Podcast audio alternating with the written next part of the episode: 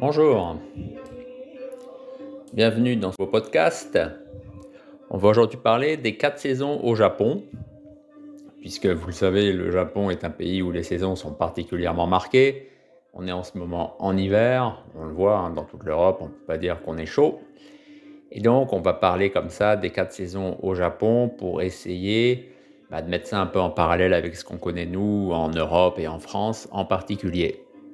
Voilà, je voulais parler avec vous aujourd'hui des quatre saisons au Japon, parce que j'avais comme ça en tête des souvenirs de tout ce qui se déroule dans les différentes parties justement du pays, à Okinawa en particulier, puisque là, cette période, on va dire, euh, fin de l'automne et l'hiver qui arrive déjà à grands pas, est comme ça porteuse d'une certaine atmosphère, de certains plats qu'on peut consommer justement uniquement à cette période et qui en fait se répètent plusieurs fois dans l'année avec justement les différentes saisons que l'on rencontre au Japon.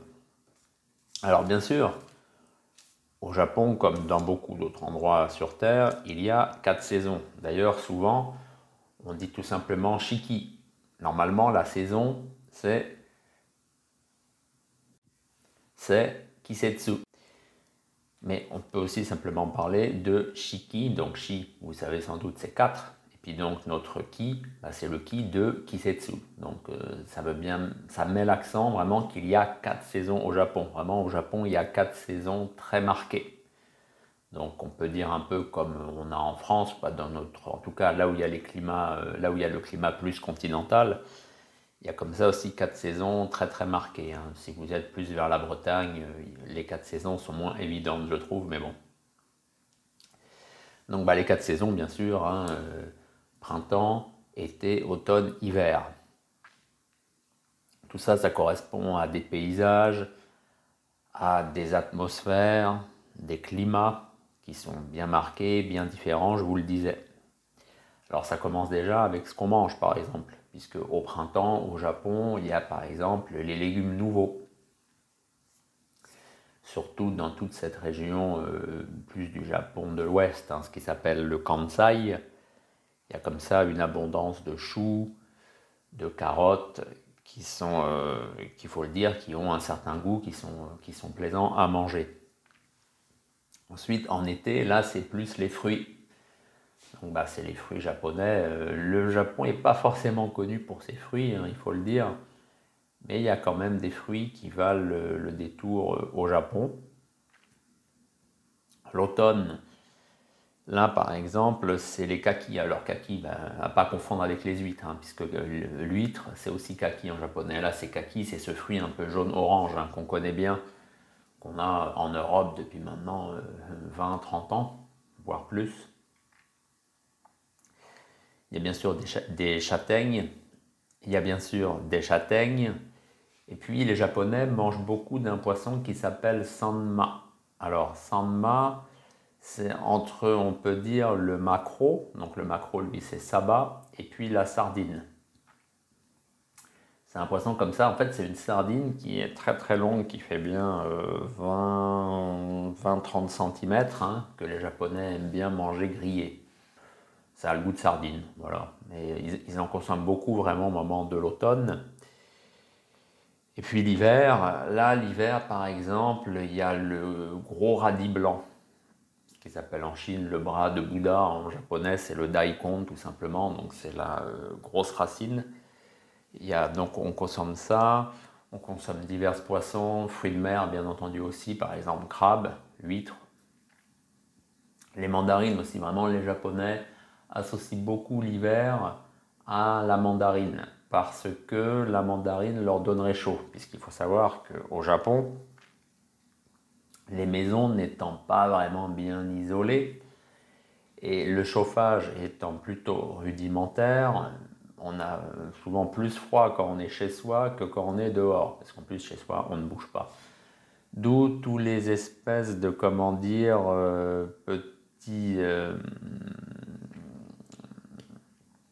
j'allais dire les gadgets, mais euh, tout ce que les Japonais ont inventé, toutes les parades en fait qui existent dans la maison japonaise pour pas avoir froid. Par exemple, il y a les bras zéro, kotatsu.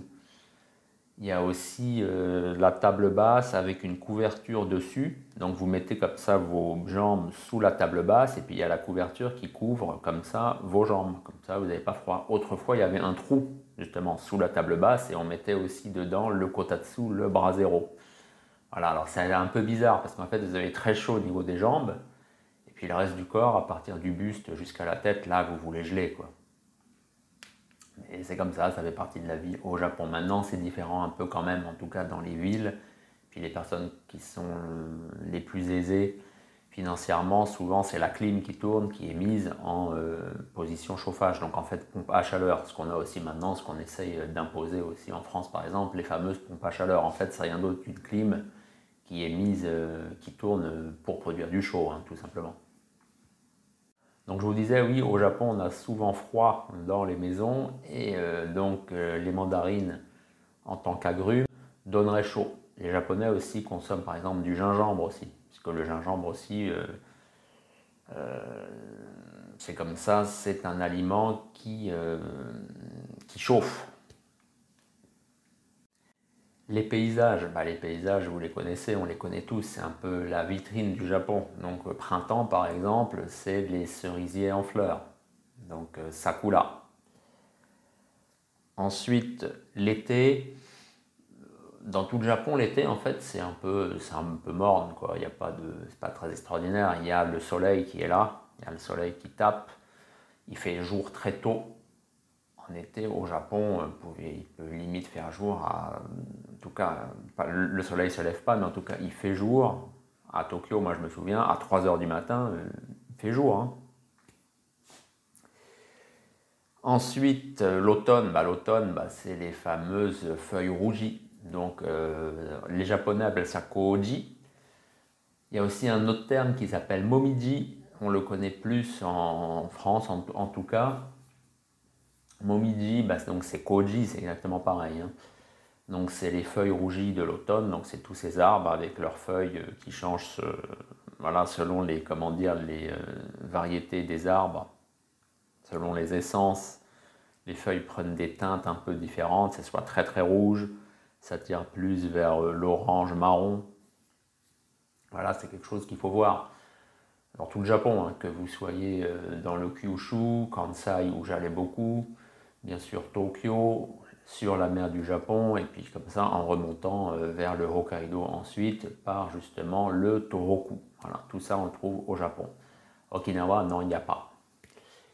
Et puis l'hiver, pareil, donc bah, l'hiver souvent c'est la neige, hein. À part la région de Tokyo où il neige pas vraiment. Le Shikoku aussi pas trop, donc ce qui donne sur la mer intérieure et puis sur l'océan Pacifique. En plus c'est relativement au sud, il neige pas. Le Kyushu, en tout cas la partie sud du Kyushu, il neige pas vraiment, mais le Kyushu, bien qu'étant au sud, il y a la partie nord qui se rapproche de la péninsule coréenne, donc de, on va dire de la mer de Corée, ce qui touche aussi la mer du Japon, tout ça. Fait très froid, il y a l'air glacé de Sibérie qui arrive via la Mandchourie, puis donc via la péninsule coréenne. Euh, voilà, la neige, on sait aussi ce que c'est dans le Kyushu, bien que c'est relativement au sud. Pareil, la neige à Okinawa, ça n'existe pas.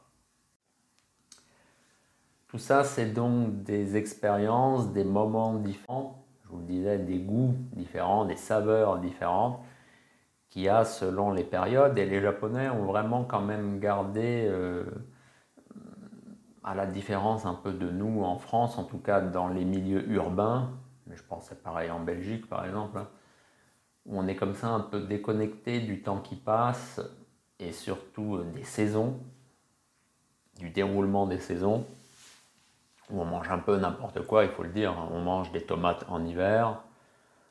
Euh, pareil, on mange des fraises en hiver. Des choses comme ça. Euh, au Japon aussi, hein, il ne faut pas se leurrer. si on vend aussi des fraises en hiver pour mettre sur les fameux gâteaux de Noël. Bref.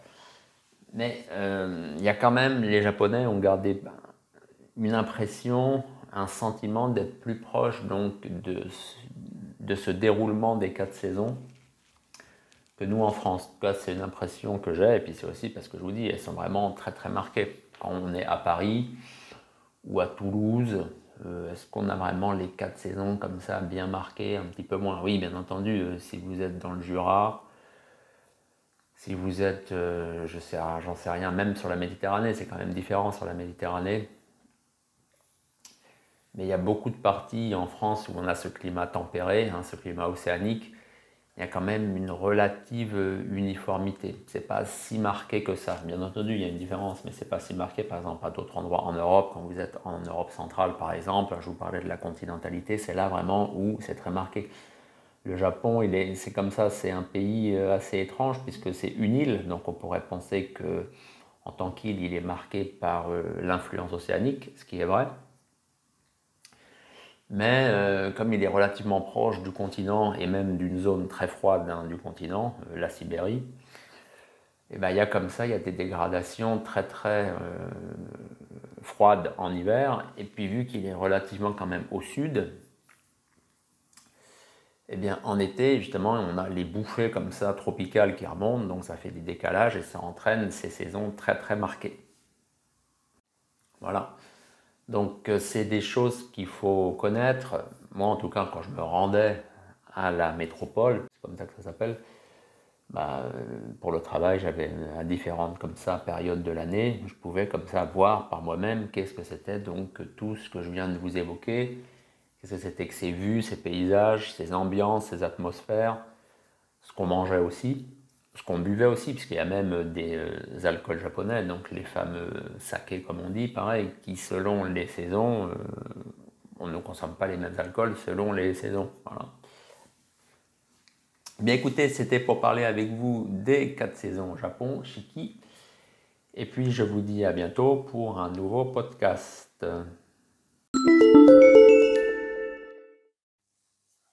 Et n'oubliez pas que si vous voulez soutenir mon travail et notamment cette chaîne de podcast, vous pouvez me parrainer via ma page Patreon. Si vous voulez en apprendre plus sur les arts martiaux okinawanais, vous pouvez lire Karaté Kobudo à la source et Tête à tête en mer de Chine. Et si vous voulez tout connaître sur Okinawa, vous pouvez lire Un clan d'Okinawa, les Tamanara de Shuri. Ces livres sont en vente sur Amazon. Vous pouvez aussi me contacter si vous en désirez des exemplaires dédicacés.